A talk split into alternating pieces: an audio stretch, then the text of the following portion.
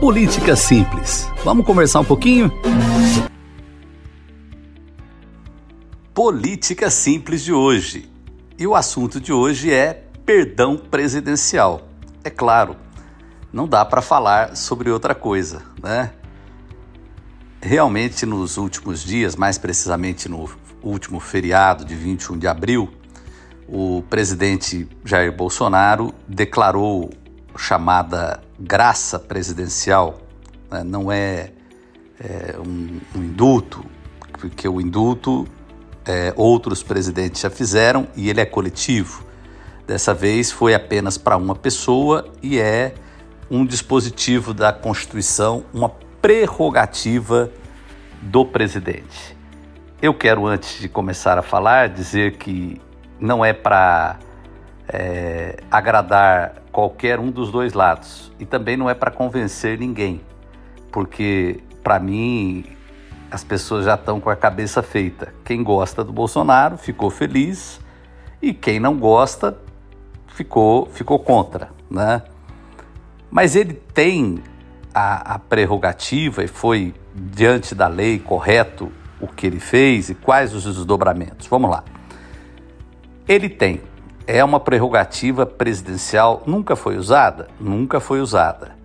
É, principalmente a questão do rapaz ser do mesmo partido ou da mesma ideologia dele, é, pode ser uma agravante, mas não é um impedimento, ou seja, no dispositivo da Constituição não diz nada a respeito disso ou daquilo. Fala apenas que o presidente tem essa prerrogativa. É por isso que determinados cargos é, eles são muito importantes, porque vem acompanhado de muito poder, como é o caso do, do presidente, né?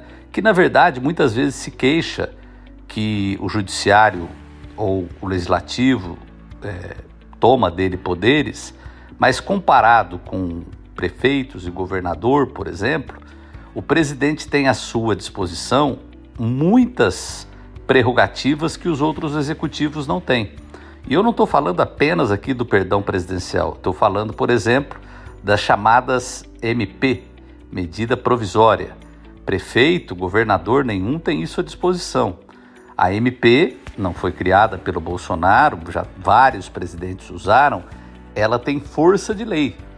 O presidente baixa uma medida provisória, já funciona como lei, e aí sim o Congresso tem um tempo para aprovar ou rejeitar. Se rejeitar, anula. Se, apro se aprovar, restabelece. Mas isso não existe, por exemplo, nas prefeituras. Qualquer prefeito, se quiser alguma coisa aprovada, tem que mandar para a Câmara e esperar as votações. Né? Então, determinados cargos, o poder, as prerrogativas, elas são bastante importantes, principalmente quando se dirige uma nação.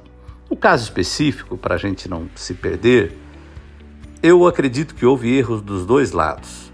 Nunca o Supremo Tribunal Federal tinha condenado um parlamentar por essa questão de opiniões, né?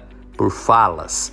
Já tivemos deputados condenados é, por homicídio, por coisas, é, outros tipos de crime. Lembra daquele da, da motosserra, que foi um caso que marcou muito o Brasil, mais em questão de inviolabilidade de opinião, ou seja, o parlamentar pode se expressar da maneira que entender, e ele é livre para isso, é inviolável na sua, na su, nas suas opiniões e no seu voto, isso nunca tinha acontecido. Vamos imaginar que o STF considerasse que realmente, ao invés de uma liberdade de expressão, foi um ataque, um, uma coisa que não deveria ter acontecido. A pena imposta foi muito superior ao que se esperava. Por quê? Porque tem casos muito mais graves com penas muito mais brandas.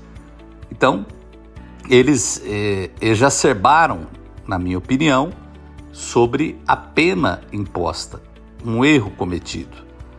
Aí vem o presidente com perdão, que também, embora ele tenha esse direito, Nem tudo que a gente pode, a gente deve fazer. Não se trata de uma questão de coragem. Trata-se de uma questão de saber é, até onde as coisas podem ir. Agora, o presidente tomou a decisão dele e o Supremo está com a bola, como se diz na, na linguagem popular.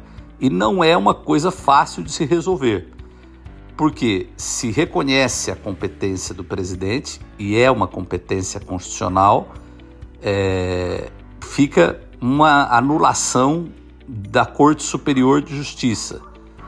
E isso é ruim. E se não reconhece, causa também da parte, pode causar da parte do presidente, como ele vem falando há muito tempo, outro tipo de reação. Isso é ruim para o Brasil também na questão democrática. Para se ter uma ideia da gravidade dessa situação, o real chegou a ser a moeda que mais se desvalorizou depois dessa atitude do presidente. Então, vamos lá, de forma simples, hoje um pouquinho maior, porque é um assunto delicado. O presidente poderia sim fazer o que fez, né?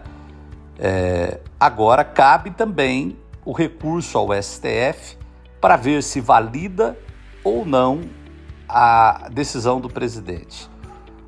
Muita gente falou, muito se falou nesses últimos dias que talvez a decisão salomônica seja é, aceitar o, o perdão e manter a inegibilidade, que são as causas, é, os efeitos secundários, né?